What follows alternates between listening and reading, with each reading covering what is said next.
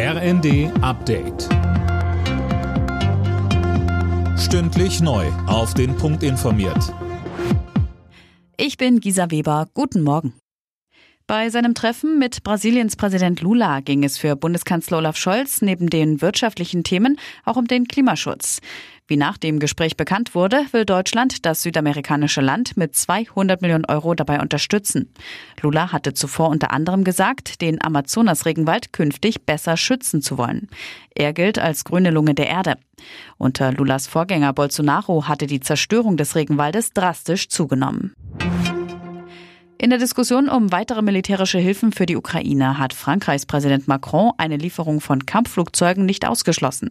Er warnte aber vor dem Risiko der Eskalation und nannte eine Reihe von Kriterien, die erfüllt sein müssten.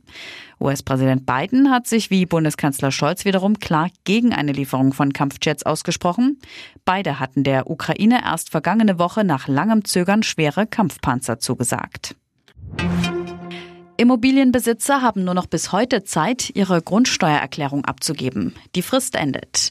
Ein Drittel der Erklärungen wurde aber immer noch nicht eingereicht. Schon jetzt gibt es viele Einsprüche und Klagen.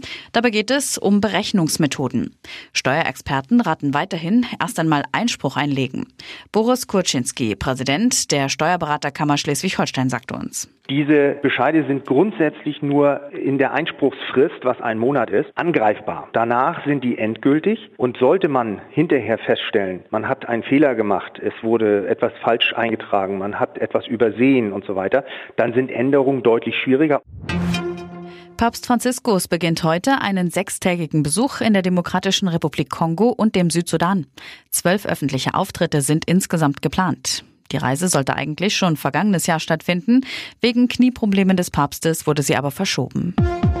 Alle Nachrichten auf rnd.de